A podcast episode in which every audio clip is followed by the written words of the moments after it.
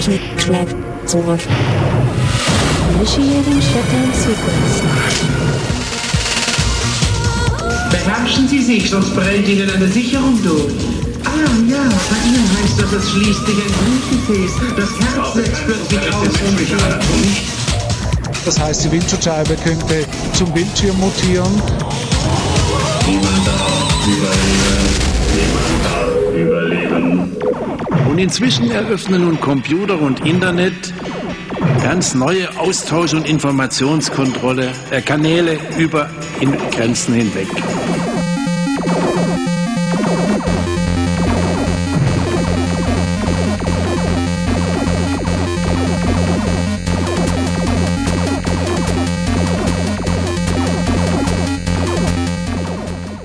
Hallo zu einer neuen Ausgabe von Die Technik schlägt zurück bei Radio Flora im Internet. Ja, und dann auch bei Querfunk in Karlsruhe, bei Radio Dreieckland in Freiburg und Pi Radio in Berlin. Wir haben heute wieder ein paar Beiträge für euch zusammengestellt. Das und ein paar News. Ja, ähm, einmal ein Beitrag zu der OpenSSL Sicherheitslücke, äh, ein Interview zum Europäischen Gerichtshof und dessen Urteil äh, gegen die Vorratsdatenspeicherung und Schluss letztendlich noch ein Beitrag zum Fund einer verdeckten Überwachungskamera in Leipzig. Genau, und wie immer gibt es CC-Musik. Und wir hören jetzt als nächstes. Hm, Giaco, Dream Giaco. Ja.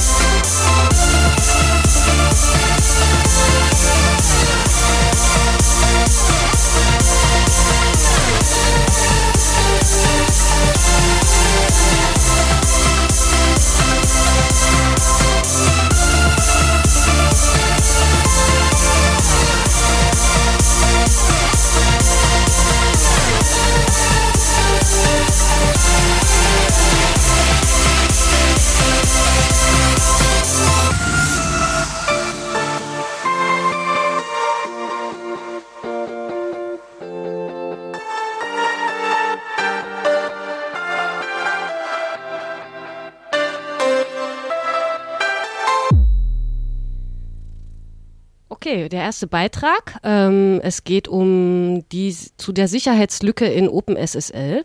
Dazu hat Therese von Radio Helsinki in Graz ein Gespräch mit Christian Pointer, Techniker bei Radio Helsinki, geführt. Die beiden erörtern Heartbleed und was es damit so auf sich hat. Von einem Sicherheitssupergau im Internet wird gesprochen. Gemeint ist Heartbleed, eine Sicherheitslücke in einer Verschlüsselungssoftware, die eigentlich sichere Internetkommunikation garantieren soll.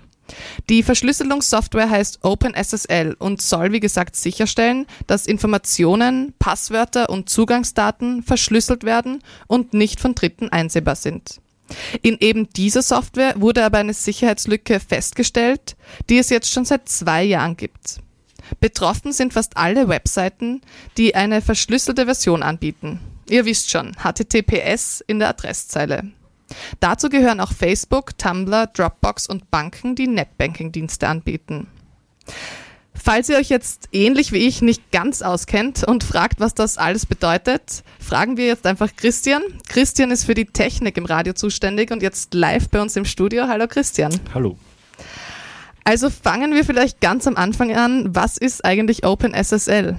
Also OpenSSL ist eine sogenannte Crypto Library, also eine Programmbibliothek, die von anderen Software wie zum Beispiel Apache, ein Webserver oder Mail-Programmen verwendet wird, um verschlüsselte Kommunikation zu machen.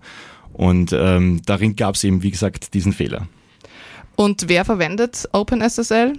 Naja, OpenSSL direkt zwar nicht, allerdings die Software, die wiederum OpenSSL einsetzt, wird von sehr vielen Menschen verwendet, ähm, die eben Webseiten betreiben. Das sind, wie schon genannt, Banken, das sind äh, Facebook, alle, mehr oder weniger alle Services, auf denen man sich einloggen kann, weil die geheime Daten irgendwie oder zumindest private Daten oder Daten, die man nicht gleich der ganzen Öffentlichkeit preitgeben will, ähm, beinhaltet.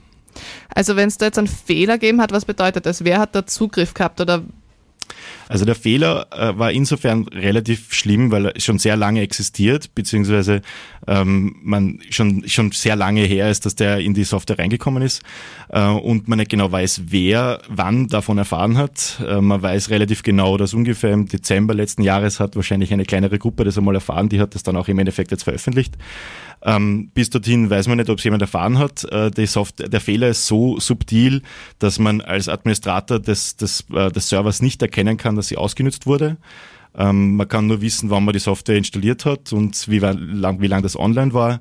Ähm, und man kann mit diesem Fehler den gesamten Speicher eines äh, Serverprogramms auslesen. Und in diesem Speicher kann alles drinnen liegen. Zu sicher, ganz sicher wird mal drinnen liegen äh, der Master Key des äh, Zertifikats des Servers, womit man dann in Zukunft den Server, also sich als dieser Server ausgeben kann, aber auch Passwörter von Benutzern. Deshalb ist es irrsinnig wichtig, dass mittlerweile, wo ja schon hoffentlich alle Server jetzt gefixt sind, gegen diese Lücke geschützt sind, dass man jetzt seine Passwörter ändert. Das ist also das Wichtigste jetzt für die meisten Benutzer. Also habe ich die jetzt richtig verstanden, zusammenfassend, es gibt da eine Verschlüsselungssoftware, die soll sicherstellen, dass ähm, bestimmte Inhalte im Internet eben nicht einsehbar sind. Da hat es jetzt seit mehr als zwei Jahren oder zwei Jahren einen Fehler gegeben und man weiß aber nicht genau, ob das wer gewusst hat oder ob es wer nicht gewusst hat oder ob irgendwer da sich unsere Daten angeschaut hat. Richtig, ja, das kann man nicht nachvollziehen. Und jetzt wissen wir das aber, was können wir jetzt noch machen? Naja, also wenn man ein Administrator äh, eines Servers ist, sollte man tunlichst die, endlich einmal das Update einspielen, wenn es nicht schon geschehen ist. Dann äh, ganz wichtig als nächster Schritt die Serverzertifikate austauschen. Und wenn das dann geschehen ist, können wir Benutzer alle unsere Passwörter ändern, weil wir eben nicht wissen, ob nicht zu dem Zeitpunkt, wie wir gerade eingeloggt waren, äh, wo unser Passwort in dem Arbeitsspeicher des Servers gelegen hat, ähm, jemand zu diesem Zeitpunkt den Server-Arbeitsspeicher ausgelesen hat und somit auch unser Passwort. Also alle Passwörter ändern. Auch alle Passwörter ändern. Bei allen Services und am besten gleich nicht so wie üblich äh, das gleiche Passwort bei jedem Service verwenden, sondern unterschiedliche Passwörter bei jedem Service, dass nicht, wenn ein Service betroffen war, auch alle anderen dran leiden müssen. Hast du einen Tipp für Passworterstellung? Also es gibt unter Linux ein sehr schönes Tool, das heißt pwgen. Äh, mit dem kann man sich Passwörter generieren und äh, wirklich empfehlen kann ich, den Passwortspeicher des Browsers zu verwenden, den mit einem Masterpasswort zu verschlüsseln und dort dann wirklich zufällig Passwörter drinnen zu haben, die man sich selbst nicht mehr merken kann. Dann kann man es auch nicht vergessen oder sonst was, sondern es ist nur in meinem Browser drinnen. Man muss sich nur das Masterpasswort merken und kommt somit dann wieder zu seinen Services. Und woher, weil wenn ich das richtig verstanden habe, ähm, da müsste jetzt eigentlich ein Server-Update passieren, aber wenn das jetzt nicht passiert ist und ich mein Passwort ändere, dann kann die Passwortänderung auch eingesehen werden eigentlich. Das ist richtig, ja. Also zuerst einmal überprüfen oder schauen, ob die Dienste überhaupt das schon. Ich, die, für die meisten Benutzer würde ich einfach davon ausgehen, dass die Server bereits gefixt sind. Äh, ich habe sehr viele ausprobiert, zum Beispiel sämtliche Online-Bankings, die mir eingefallen sind heute in Österreich. Äh, die sind bereits alle geschützt. Ähm, bei vielen sind auch neue Zertifikate ausgestellt worden. Das heißt, mittlerweile sollte man schon anfangen äh, mit dem Passwort ändern. Was meinst du mit ausprobiert? Äh, es gibt äh, einen Online-Service, äh, der verlinkt ist von Heise News. Das ist ein äh, Verlag in Deutschland, dem, der viel zu diesem Thema äh, berichtet. Ähm, dort kann man ausprobieren, ob eine Internetseite gegen diesen Bug ver verwundbar ist. Alles klar, ich glaube, ich verstehe das jetzt schon ein bisschen besser. Also Passwörter ändern und nicht das Geburtsdatum verwenden, sondern vielleicht sich was Schlaueres einfallen lassen. Danke, Christian. Bitte. Ja, das war ähm, vom Radio, vom Freien Radio Graz, äh, von Radio Helsinki aus Graz, ein Gespräch von Therese mit Christian. Und Viele wichtige Server wurden nun mittlerweile schon gepatcht. Es gibt allerdings Anzeichen, dass diese Info dieses Informationslack schon seit einiger Zeit ausgenutzt wurde. Allerdings ist diese Beweislage aufgrund der schlechten Erkennbarkeit des Fehlers doch recht sehr dünn. Der Autor des Fehlers war schon früher für Programmcode verantwort für Programmcodes verantwortlich gewesen, welcher durch seine fehlende Sorgfalt zu Problemen geführt hat. Derartig äh, ein Code darf also ein Code bei einer so kritischen Software darf eigentlich, äh, also ein Fehler bei einer ein Fehler äh, im Code bei einer derartigen kritischen Software darf eigentlich gar nicht erst produktiv gehen, aber ein hoffentlich positiver Nebeneffekt wird sein, dass der Wirbel um diesen Bug nun dazu führt, dass wieder mehr Wert auf die Sinnhaftigkeit und Sauberkeit von Programmen und ihren Einzelteilen gelegt wird. Insbesondere das aktuell betroffene OpenSSL wird nun von einigen Gruppen kritisch untersucht. Und es fanden sich schon so einige Teile, äh, einige Teils Proble einige Problemstellen die nun auch schon behoben oder entfernt wurden. Vom OpenBSD-Team zum Beispiel wurde ein auditierter Fork namens Libre SSL bereitgestellt. Ja, passend zu dieser OpenSSL-Lücke haben wir in diesem Monat mal nach weiteren interessanten News zu Softwarefehlern und Ungereimtheiten äh, gesucht, die im Monat April veröffentlicht wurden. Als erstes wäre da ein kurioser Fall, äh, ähm, ein Raubzug oder besser gesagt ein Glücksspielzug, ähm, bei dem vor einiger Zeit eine äh, ganze Reihe von Geldspielautomaten über eine bestimmte Tastenkombination zur Herausgabe des Geldbestandes gebracht wurden. Dieses war wohl eher kein Softwarefehler im klassischen Sinne, sondern eher eine bewusste Implementation. Ähm, diese Funktion seitens des Herstellers äh, ist dann wahrscheinlich einfach nur nicht richtig gesichert gewesen gewesen. Ähm, ja, ein anderer Fehler ähm, bei verschiedenen Routern von großen Herstellern wie Cisco, Netgear, Level One und anderen ähm, kam die Software oder eine Software der Firma Sercom unter anderem zum Einsatz. Äh, ein Teil dieser Software war eine Remote Admin Funktion, die administrative Zugriffe ohne Passwortabfrage oder ähnlichen Sicherungsmaßnahmen zuließ. Genutzt werden konnte diese Schnittstelle aus dem lokalen Netzwerk oder bei einigen Modellen auch aus dem Internet. Natürlich wurde diese Lücke öffentlich und die Hersteller gaben eine gepatchte Firmware als Update, als Update heraus. Soweit so normal. Allerdings war dieser Patch jedoch kein Flicken, welcher bildlich gesprochen diese Lücke abdichtet, sondern eher eine kleine Klappe mit einer Klinke dran. Und diese Klinke ist nun eine sogenannte Port-Knocking-Sequenz. Das heißt, wenn Angreifer eine bestimmte Datensequenz in einer bestimmten Reihenfolge an verschiedene Ports des Routers schicken, geht die Tür zur Remote-Admin-Schnittstelle wieder auf und kein Passwort ist dazu nötig. Natürlich sind diese Port-Knocking-Sequenzen über alle Modelle eines Herstellers gleich, da sie in der Firmware fest verdrahtet sind. Das ist im Grunde gleichzusetzen mit einem nicht veränderbaren Standardpasswort für eben diese Remote-Admin-Schnittstelle auf allen betroffenen Modellen. Super. Ein ganz, ein hingegen ganz normaler Softwarefehler äh, für VPNs äh, wurde in einer Software für VPNs äh, Mitte diesen Monats öffentlich. Der IPsec-Stack StrongSworn hatte unter bestimmten Voraussetzungen das Problem, dass Angreifende bestehende Verbindungen übernehmen können. IPsec ist in ist oftmals in Firmen zu finden, um verschiedene Standorte über eben virtuelle private Netzwerke zu verbinden oder auch Fremdkunden und, äh, oder Supportfirmen einen Zugriff auf interne Strukturen zu gewähren oder auch in manchen Fällen, um einzelnen Mitarbeiterinnen einen Zugriff über das Internet auf das Firmennetz zu ermöglichen. In vielen Fällen werden derart gesicherte Verbindungen nicht mehr weiter mit Restriktionen wie zum Beispiel Firewalls belegt, da dieses einen Mehraufwand darstellt und die VPN-Verbindung meistens als bereits gesichert angesehen wird. Für Angriffe auf solche Netzwerke ist dieser Fehler somit ein Jackpot. Viele kleine und größere Softwarefehler mit Implikationen hinsichtlich des Datenschutzes und oder der Privatsphäre wurden bisher für den Monat April in unterschiedlichen Mailinglisten, Webforen und anderen Pro Publikationsmöglichkeiten beschrieben.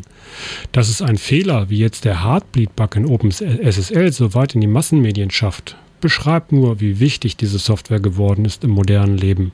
Aber es gibt noch viele, viele Bugs daneben.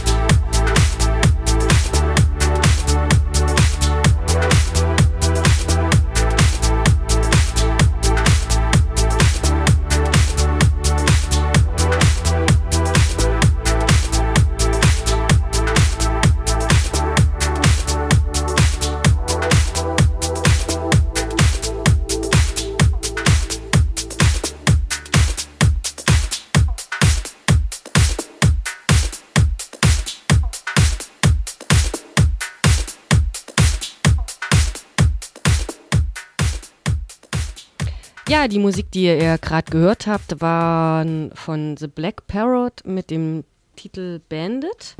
Und wir kommen zum nächsten Beitrag. Der Europäische Gerichtshof hat Anfang April die EU-Richtlinie zur Vorratsdatenspeicherung gekippt. Und was das nun in der Real Realität bedeutet, hat Heike von Radio Z aus Nürnberg in einem Interview mit Rena Tangens vom Verein Digitale Courage erörtert. Wir freuen uns sehr. Es geht äh, über das hinaus, was wir zu hoffen gewagt hatten. Und ähm, es ist ein sehr bedeutender Tag für die Bürgerrechte in Europa.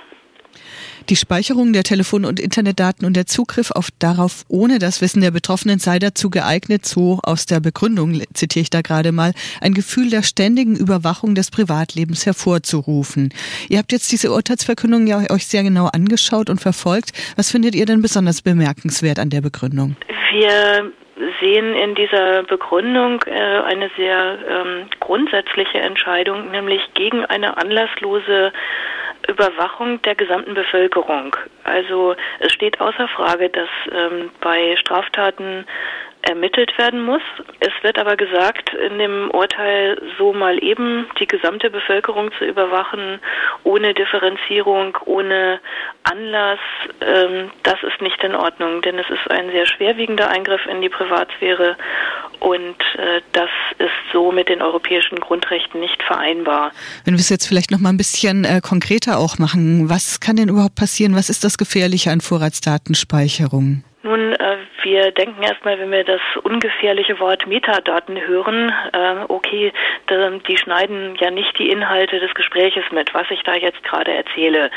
Bloß, wenn das eben flächendeckend gemacht wird, über die gesamte Bevölkerung, über sämtliche Anrufe, die getätigt werden, über jede SMS, die verschickt wird, über die Standorte, an denen ich mich aufgehalten habe, während ich mein Telefon benutzt habe oder es auch nur dabei hatte und angeschaltet hatte, ähm, das lässt tatsächlich zu, dass sehr detaillierte Profile daraus gewonnen werden können, wann eine Person wo gewesen ist, welche Personen getroffen hat und ähm, mit welchen Menschen kommuniziert hat.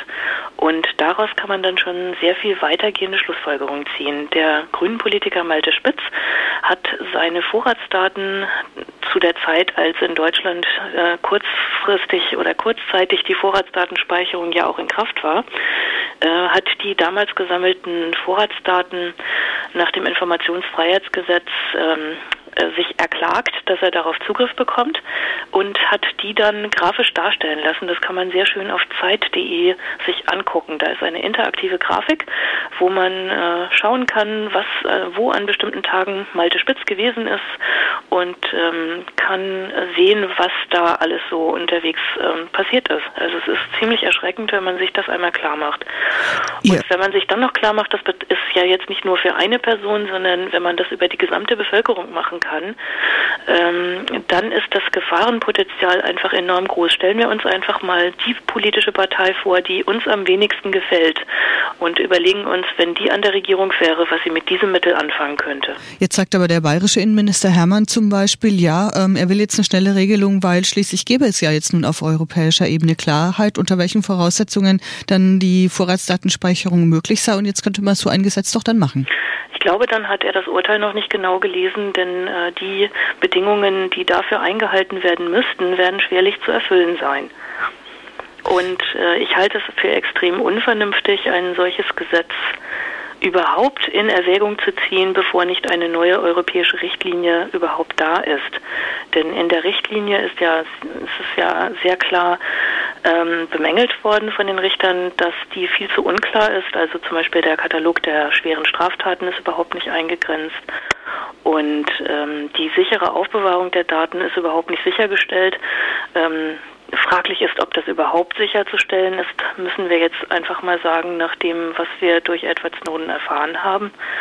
Und ähm, aber man fasst sich erst recht an den Kopf, wenn man weiß, dass die Telekommunikationsprovider, wo die Daten ja zunächst gesammelt werden, dass die die anderen Firmen zur Aufbewahrung geben, die Vorratsdaten, und äh, dass diese in Cloud-Diensten äh, zum Teil gespeichert werden.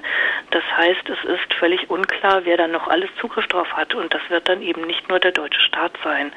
Und ähm, all diese Dinge ähm, müssten überhaupt erst einmal sicher geregelt sein. Und ähm, es wäre, wie gesagt, sehr unvernünftig, ein, da einen Alleingang zu machen. Nun sagen aber gerade so Scharfmacher, zum Beispiel aus Polizeikreisen oder aus sehr konservativen äh, Politikerkreisen, sagen aber nach wie vor jetzt auch in den Debatten, es ist aber ein wichtiges Mittel gegen die organisierte Kriminalität und natürlich gegen Kinderpornografie. Das wird, Argument wird immer wieder hervorgezogen, weil man weiß, äh, dass es am meisten Emotionen weckt, wenn kleinen Kindern etwas angetan wird, aber das lässt sich so nicht belegen. Da gibt es äh, Zahlen, zum Beispiel aus Schleswig-Holstein, die dort aus der Kriminalitätsstatistik äh, erfragt wurden. Und mit diesen Zahlen lässt sich in keiner Weise belegen, dass äh, durch Vorratsdatenspeicherung dort eine Verbesserung der Aufklärungsrate erreicht wurde. Das äh, sind recht durchsichtige Manöver und ähm, wenn man Praktiker aus der Polizei fragt, die jetzt in der Computerforensik tätig sind, die sagen, wir brauchen die Vorratsdatenspeicherung nicht. Und es gäbe andere Dinge, die bei der Polizei geändert werden müssen, die verbessert werden müssten, damit sie besser arbeiten können. Und deshalb würde ich sagen, nein, an dieser Stelle, das ist Symbolpolitik. Ein Rechtsstaat zeichnet sich eben genau dadurch aus, dass nicht alles erlaubt ist. Und äh, wir können uns vorstellen, dass die Eltern eines entführten Kindes den mutmaßlichen Entführer vermutlich mit glühenden Zangen foltern würden, um herauszufinden, wo ihr Kind ist. Aber ein Polizist, der diesen Verdächtigen festnimmt, der darf das nicht. Aus gutem Grund ist zum Beispiel Folter in Deutschland verboten. Und äh, das gilt auch für die Vorratsdatenspeicherung. Wir dürfen nicht die Privatsphäre der Menschen in dieser Art verletzen, ähm, auch wenn wir vielleicht ein Ergebnis damit finden könnten. Gibt es denn da konkrete Zahlen, wie erfolgreich laut den Ermittlern die Vorratsdatenspeicherung bisher schon angewendet wurde? Und zwar war ich in Luxemburg beim Europäischen Gerichtshof bei der Anhörung anwesend und ähm, ich fand es äh, sehr eindrucksvoll, wie wenig die Vertreter der Staaten, die die Vorratsdatenspeicherung bereits am Laufen haben, äh, belegen konnten, dass die tatsächlich äh, etwas bringt, also in der konkreten Aufklärung von Verbrechen. Beispiel Österreich. Ähm, innerhalb von 2012 auf 2013 hatten sie 56 Fälle, in denen die Vorratsdatenspeicherung zur Aufklärung beigetragen hat. Also sie war auch nicht unbedingt zwingend notwendig, aber sie hat dazu beigetragen. Dann hat er das noch aufgeschlüsselt. Davon waren 16 Fälle Diebstahl, 12 Fälle Suchtmitteldelikte, äh, 12 Fälle Stalking, 7 Fälle von Betrug und 7 Fälle von Raub und der Rest sonstige Delikte. Und jetzt fragen wir uns, genau wie der Richter dort auch gefragt hat, war kein Fall von Terrorismus dabei? Oder Entführung äh, sonstigen Kapitalverbrechen? Nein, war es nicht. Und der Richter hat dann nochmal erschüttert nachgefragt und sie haben tatsächlich Vorratsdatenspeicherung eingesetzt, um Betrug und Diebstahl aufzuklären. Der Vertreter von Österreich sagte, ja, wo die Daten schon mal da waren, haben wir die verwendet. Und da sehen wir auch, wie es weitergeht, nämlich wenn die Daten mal da sind, werden sie, werden Leuten schnell Dinge einfallen, wofür man die auch noch alles verwenden kann. Das dürfen wir nicht zulassen. Jetzt hat der Europäische Gerichtshof die EU-Richtlinie zur Vorratsdatenspeicherung für nichtig erklärt. Wie soll es denn oder was, wie muss es denn nun weitergehen, eurer Meinung nach? Unserer Meinung nach sollte die deutsche Regierung jetzt die Zeichen der Zeit erkennen, nicht mehr behaupten unter dem Vorwand, die europäische Richtlinie würde das ja vorschreiben und man hätte, sonst drohte ein Vertragsverletzungsverfahren aus Brüssel und deswegen müssten wir die Vorratsdatenspeicherung machen, sondern jetzt sollte man das Urteil aus Luxemburg anerkennen und sagen, okay, wir stellen uns jetzt ganz deutlich gegen eine solche Datensammlung über, über, unsere Bürgerinnen und Bürger. Wir vertreten das innerhalb von Deutschland. Wir machen kein neues Gesetz zur Vorratsdatenspeicherung und wir vertreten auch innerhalb Europas, dass Vorratsdatenspeicherung verboten wird. Das wäre eine ganz klare Linie und die würde ich mir von der deutschen Regierung wünschen. Ja, das war ähm, Heike von Radio Z aus Nürnberg im Interview mit Rena Tangens vom Verein Digital Courage. Und ähm, weiter geht es mit Musik. Jetzt kommt. Der Titel heißt Disconcert. Nee, Discon. Uh, richtig. Und ähm, von, von Anitex. Anitec, yes. Anitec.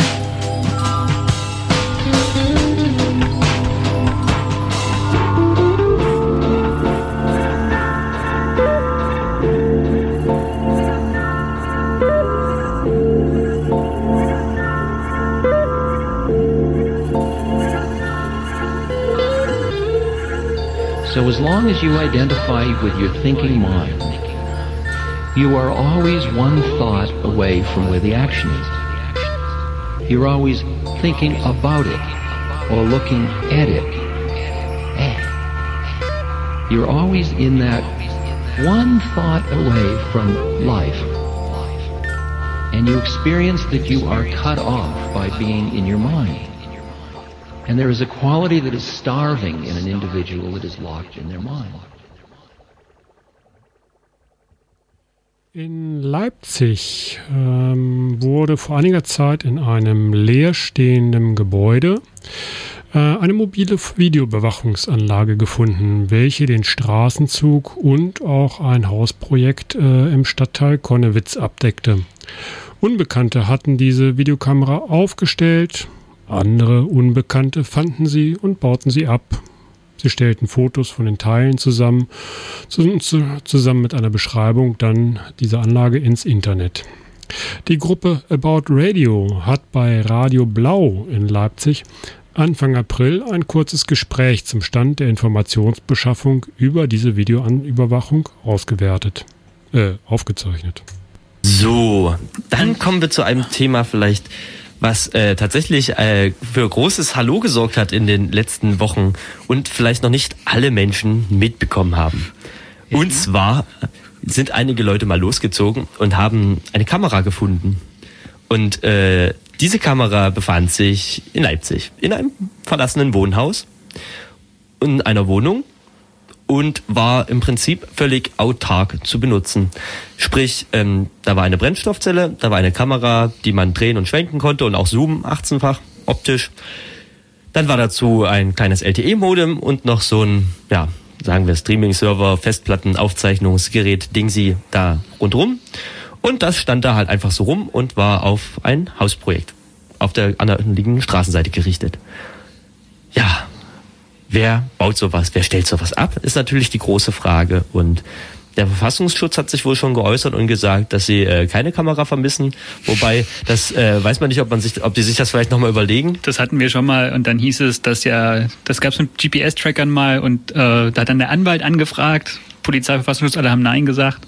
Also so gehört euch das? Ja, und die haben alle gesagt, nein, nein, nein, nein. Das haben wir noch nie gesehen. Genau, und dann irgendwie so alte Technik setzen wir nicht mehr ein. Einen Monat später kam irgendwie der, der äh, kam ein Brief, dass er bitte zurückgeben soll. Äh, und dann haben sie versucht zu konstruieren, dass ja dieser, dieser Tracker äh, widerrechtlich aufgefunden wurde.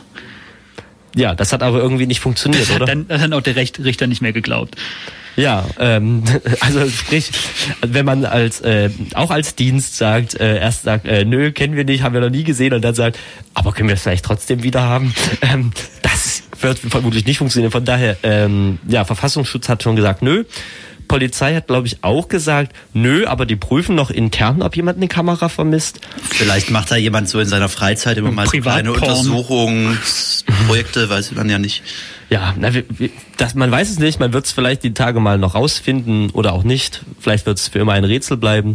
Ähm, vielleicht können wir noch ein bisschen auf die technischen Details eingehen, weil das ist ja jetzt nicht unbedingt so eine, tja, übliches Setup so für, für eine Kamera, wie sie zum Beispiel am Hauptbahnhof oder am, am Konnewitzer Kreuz oder keine Ahnung, Ja, bei Tante Emma in der hinter, Eisenbahnstraße. oder in der Eisenbahnstraße oder im Tante Emma Laden hinter, hinter der Kasse hängt, ähm, weil dort befand sich unter anderem eine Brennstoffzelle, also eine lustige ähm, kleine ja, Zelle, die aus äh, Methanol Strom machen kann. Und mit äh, der Akkulad oder der, der Tankladung von äh, 10 Litern und den angeschlossenen Geräten kann das Gerät, also kann dieses gesamte Setup, also so ungefähr 14 Tage, haben wir so neulich mal überschlagen, autonom laufen. Ja, ich hatte spaßenshalber nochmal nachgeguckt, weil ich das, also Brennstoffzelle, das klingt halt immer, finde ich, für mich auch so ein bisschen nach Science Fiction. Ähm, aber das ist halt tatsächlich relativ handelsüblich, ist nicht unbedingt erschwinglich, aber äh, ist zum Beispiel im, oder vor allem diese Brennstoffzelle, die da eingesetzt wurde, kommt halt aus dem Caravan-Wohnwagenbereich und ist da halt so gedacht, dass man sagt, okay, ich stelle jetzt neben meinem Wohnmobil nicht einen lärmenden Benzingenerator, wenn ich unterwegs bin und nicht gerade auf dem Campingplatz mit Feststromanschluss bin, sondern ich habe da halt so eine Brennstoffzelle und kipp da immer mal Methanol nach und kann damit dann meinen Fernseher und meinen Toaster und was weiß ich nicht was mit Strom versorgen. Ja, die machen halt so ein bisschen Leistung und ähm, natürlich abhängig davon, wie viel Raffel ich dann da hinten dranhänge, hält das halt länger oder kürzer, aber so mit dem, mit dem, was da so bisher dranhing, also mit der Kamera, dem LTE-Modem äh, und dem anderen Dings, ähm, hat, sind wir so grob vielleicht auf 30 Watt gekommen, was dann auf einer Laufzeit von äh, ungefähr 14 Tagen, bis man nachtanken müsste. Ähm, ja, äh, jetzt habe ich den Anfang des Satzes vergessen, aber jedenfalls Laufzeit ungefähr 14 Tage. Was wäre noch zu sagen? Ach so, genau. Vielleicht noch zur Kapazität, also oder mal um das so ein bisschen in, in den Rahmen zu setzen. Also in mit einer so einer 10 Liter Tankfüllung kann man äh, ungefähr 770 Ampere-Stunden auch bei 12 Volt ähm, bekommen. Das ist so wie vielleicht 10 normale Autobatterien. Ja, oder halt, wer diese großen LKW-Batterien kennt, so fünf, sechs von denen. Also da, und das Ganze, und wenn wer schon mal eine LKW-Batterie hochgehoben hat, der weiß, dass das halt ein bisschen schwerer als 10 Kilo ist. Und ähm, dadurch ist das natürlich auch wesentlich einfacher. Und vor allem hatte man natürlich mit so einer Brennstoffzelle den unglaublichen Vorteil, dass äh, man einfach irgendeinen Dude mit irgendwie drei leeren Pfeffi-Flaschen im Rucksack, ähm, wo man einfach äh, Methanol reinfüllt, da hinschicken kann, der dann einfach nachts da mit einer Kapuze auf dem Kopf da reinmarschiert und das auffüllt. Also das ist halt wahnsinnig unauffällig und wahnsinnig einfach zu handeln, als wenn da irgendwie jemand mit fünf LKW-Batterien irgendwie rumfuhrwerkt. Ja, wobei das, ähm, also kann man sicherlich so machen, kann man jetzt nur spekulieren, wie das genau funktioniert hat und wie viel Pfeffi-Flaschen dann da rumstanden und wie viel mit Pfeffi gefüllt waren, als sie das Gebäude betraten mhm. und wie viel mit was anderem gefüllt waren. Ähm, aber äh, zumindest so im intentionalen Gebrauch der Brennstoffzelle funktioniert das halt so, dass man diese 10 Liter Kartuschen hat und die Kartuschen sind versiegelt und die nimmt man halt so und setzt sie dann in die Brennstoffzelle ein. Also weil wer jetzt Wohnwagenbesitzer ist, der möchte halt vielleicht jetzt nicht unbedingt mit äh, Methanol oder anderen, also es ist auch kein reiner Methanol, glaube ich, ähm, mit irgendwelchen Gemischen da hantieren, sondern nimmt dann halt einfach so eine Kartusche wie so eine etwas subtil größere Druckerpatrone und setzt die dann halt da ein und dann läuft das Ding wieder. Und das ist halt auch vergleichsweise leise. Also auf der Herstellerseite wird halt gesagt, ja, ist so wie so ein Computer, also hat so ein bisschen Lüftergeräusch, aber ist jetzt im Betriebsgeräusch sehr unauffällig. Ja, ich weiß gar nicht, hatten wir schon zu der Kamera was erzählt, was die jetzt genau kann und so? Ähm, nee, da sind wir noch nicht so ganz drauf eingegangen. Äh, ich habe bisher nur gesagt, dass man, äh, dass sie einen 18-fach optischen Zoom hat. Was Aber, heißt das denn eigentlich genau?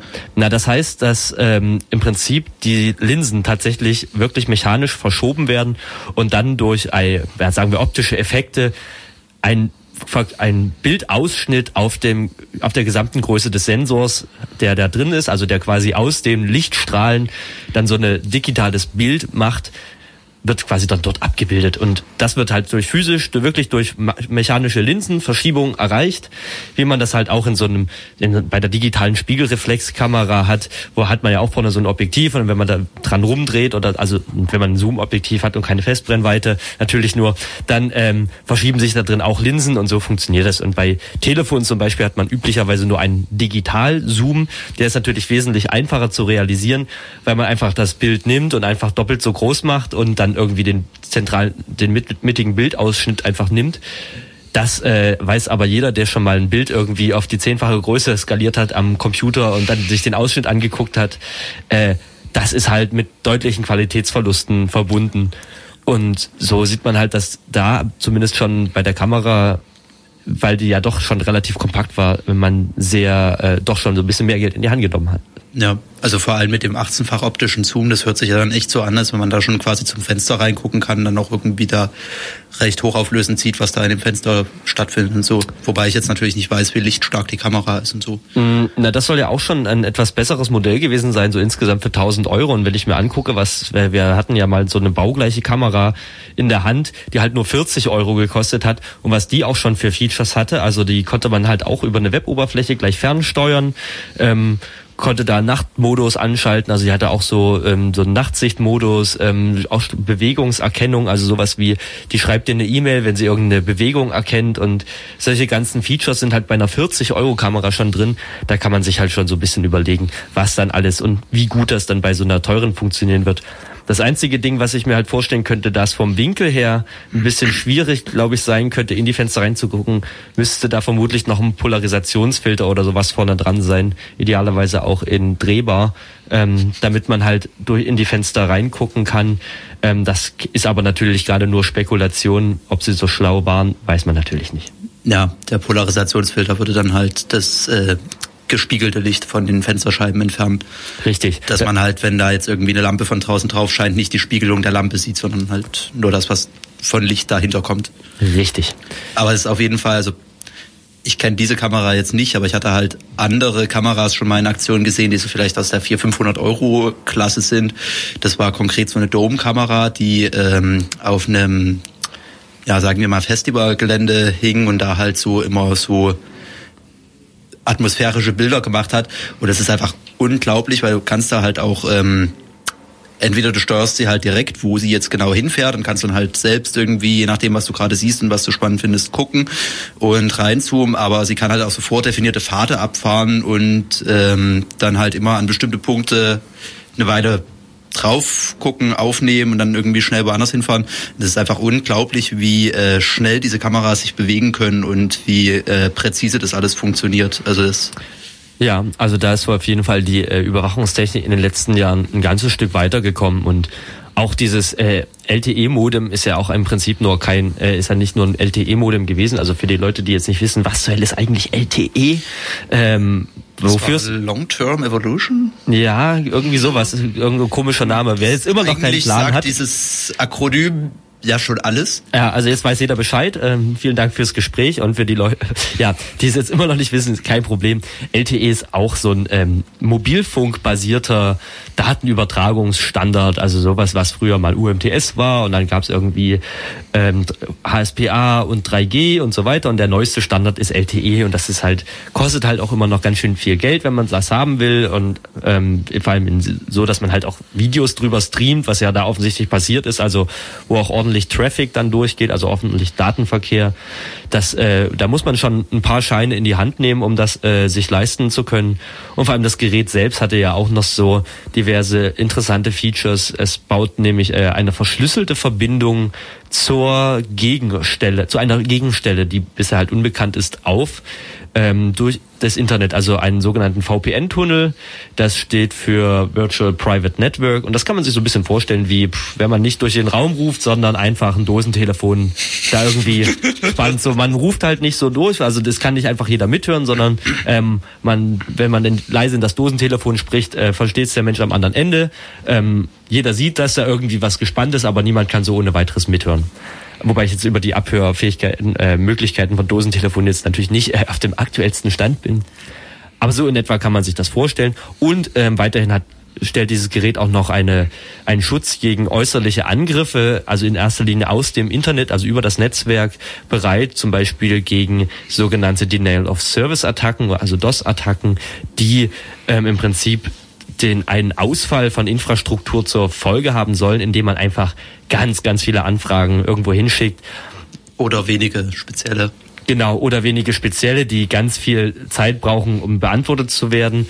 Ähm, das funktioniert teilweise halt ganz gut so und damit haben auch schon Leute lustige Dinge erreicht und genau sowas, um sowas zu verhindern, ist halt auch dieses Gerät davor geschaltet. Und das erlaubt halt so in der Konfiguration, wie es wohl da war, so ungefähr fünf bis aber maximal 25 Leuten da gleichzeitig auf diese Kamera zuzugreifen, also auf den Videostream. Wie genau die Leute dann äh, das Ganze steuern können oder wie viele Leute da Steuerzugriff haben, das ist natürlich jetzt so aus der Entfernung ein bisschen schwierig einzuschätzen. Ähm, wer dazu noch mehr Informationen haben möchte, ähm, die Leute äh, vom MDR, von NWR Info haben da auch schon mal noch ein bisschen nachrecherchiert und haben mal versucht rauszufinden, wer das, äh, wer das äh, gemacht hat. Also wer der, wer der, wer der, wer die Kamera dahingestellt hat. Und ähm, da ist vor allem auf dem einen Gerät noch so ein Aufkleber von einer Firma äh, aus Breisach gewesen. Das ist die Digital Solutions GmbH. Und da haben die Leute mit, dort mal mit denen gesprochen und da auch noch einige interessante Informationen herausgefunden. Weiterhin gibt es noch diverse Indie-Media-Artikel. All das findet ihr im Anschluss an diese Sendung, also vielleicht nicht heute, aber dann so spätestens morgen nochmal unter aboutradio.org. Das war ja About Radio zur Videoüberwachung in der Simildenstraße in einer Sendung bei Radio Blau. Nach anfänglichem Mauern seitens der Behörden hat mittlerweile die Staatsanwaltschaft in Leipzig zugegeben, dass hier in der Tat eine langfristige Überwachung im Zuge irgendwelcher Ermittlungen tatsächlich geplant war, beziehungsweise auch schon angefangen wurde durchzuführen. Gleichzeitig wird allerdings nun auch gegen Unbekannt wegen Diebstahls ermittelt, weil die Menschen, welche diese Videoanlage abbauten, dazu ja nun nicht berechtigt gewesen seien.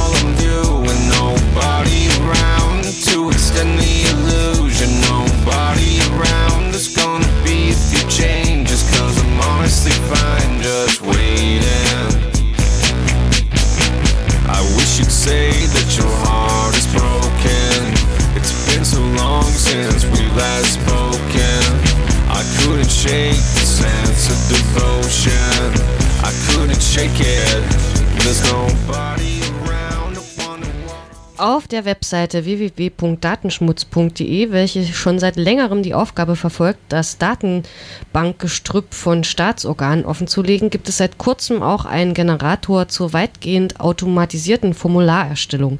Hiermit kann eine Anfrage an Strafverfolgungsbehörden oder auch Geheimdienste nach Offenlegung der zur eigenen Person gespeicherten Daten gestellt werden. Die Webseite wird von der Roten Hilfe betrieben und bietet auch eine ganze Reihe an Informationen zur rechtlichen Lage im Zusammenhang mit eben solchen Datensammlungen dieser Behörden. Deren Wiki ist unter www.datenschmutz.de zu finden und der Formulargenerator unter dem Menüpunkt Auskunftsersuchen im Menü auf der rechten Seite.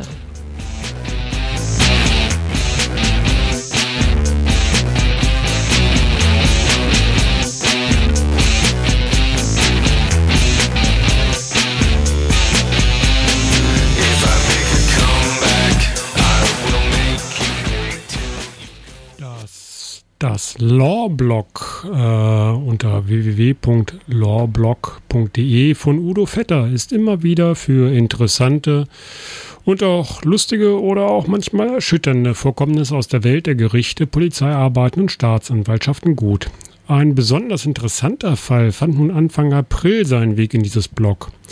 Dort wurde der Fall eines Mannes beschrieben, welcher vor längerer Zeit freiwillig, er hatte ja wohl nichts zu verbergen, an einer dieser immer wieder stattfindenden Speichelprobenpartys der Polizei teilnahm. Es geht ja bei diesen DNA-Proben immer nur um schwere Straftaten. Äh, dieses Ermittlungsinstrument ist auch sehr wichtig und natürlich werden die Daten ja auch irgendwann wieder gelöscht. Dieser Mensch fand aber nun plötzlich einen Anhörungsbogen wegen schwerem Diebstahls in seiner Post, weil er in der gleichen Straße wohnt, wo auch dieser Diebstahl stattfand und auf dem Gehweg vor dem Tatort eine Zigarettenkippe zu finden war. Da dachten sich die ermittelnden Beamten bei dieser Zigarettenkippe wohl, äh, dass hier eine DNA-Probe der Zigarettenkippe bei der Aufklärung dieses Diebstahls weiterhelfen könnte. Zur Information, bei diesem Diebstahl wurden irgendwann nachts aus einem Ladengeschäft äh, ein paar hundert Euro gestohlen. Und dieses Ermittlungsinstrument DNA-Probe ist dafür wohl ein probates Mittel.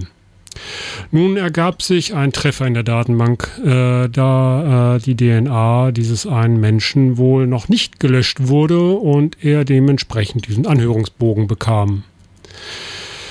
Auch ist hierbei nun anzumerken, wie diese Datenbanken bei der Polizei nun laufen, äh, dass äh, in dass in diesen Datenbanken der äh, Strafverfolgungsbehörden jetzt bis auf weiteres seine Personendaten mit diesem Diebstahl verknüpft bleiben werden, bis sie denn dann, dann doch vielleicht zusammen mit dieser DNA-Probe von früher auch doch mal gelöscht werden.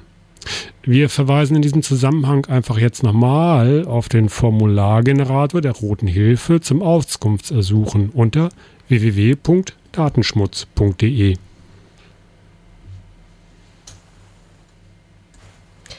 Wer glaubt, dass die Geheimdienste seit dem Veröffentlichen ihrer haltlosen Datensammelwut erstmal einen Gang zurückschalten würden, sollte da mal einen Realitätsabgleich durchführen.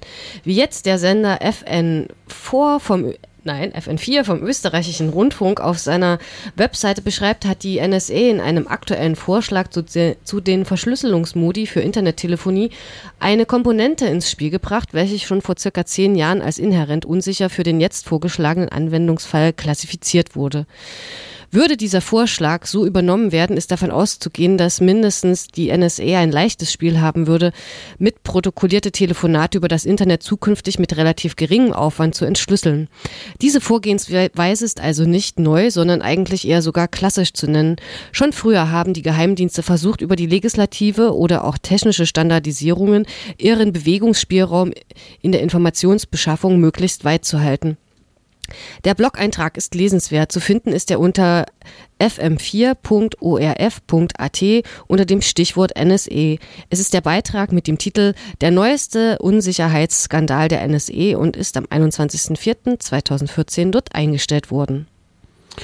So, und wir kommen schon zum Ende unserer Sendung. Ähm, der Audiotitel, den wir vorhin noch hörten, war Brad Sucks äh, mit dem Track Comeback von dem Album, ja, Brad Sucks. Ähm, unsere nächste Sendung ist voraussichtlich am 27.05. An den Mikrofon waren Raffaello und Franziska. Wir hoffen, es hat euch ein kleines bisschen Spaß gemacht. Ähm, als äh, abschließende Musik haben wir was von Dope Stars Incorporated. Äh, Better Not Joke. Viel Spaß. Bye.